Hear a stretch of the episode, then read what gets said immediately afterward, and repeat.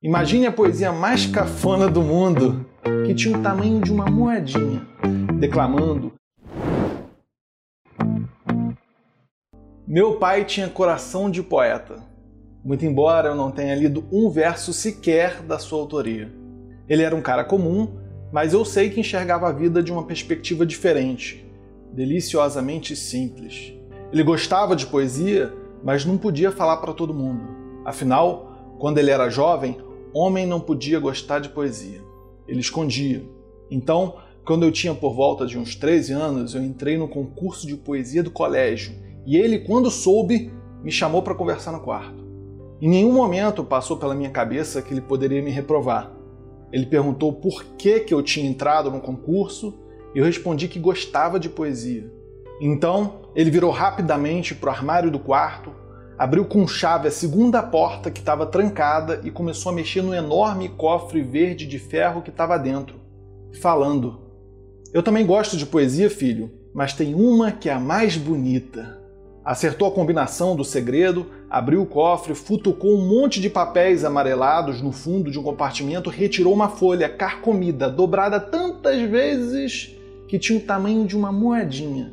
Eu me lembro dele desdobrando aquela folha com cuidado, batendo nela para tirar poeira e começando a ler. Me lembro do título: Tédio. Imagine a poesia mais cafona do mundo.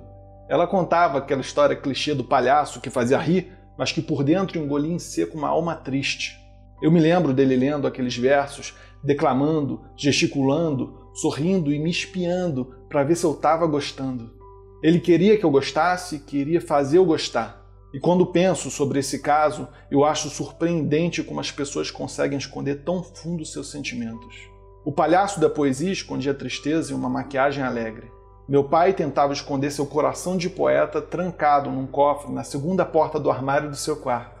Mas eu acredito que o mundo hoje está um pouquinho melhor do que antes. Eu nunca precisei esconder que eu gosto de poesia, mesmo que muitas vezes eu seja obrigado pelas conjunturas sociais a esconder que eu estou triste. Quem nunca? Mas meu pai nunca me enganou. Eu sabia que ele tinha coração de poeta, eu sempre soube. Ele me ajudou naquele concurso de poesia e me inspirou a enxergar a vida pelos seus olhos. Exercendo a sua função paterna, me proporcionou muitos momentos poéticos, como aquele dia que ele declamou os versos sobre o palhaço triste. Ele pode nunca ter traduzido esses momentos em palavras escritas, mas valorizava as coisas ordinárias de uma forma especial assim como ele valorizava aquela simplória poesia, de uma forma deliciosamente simples.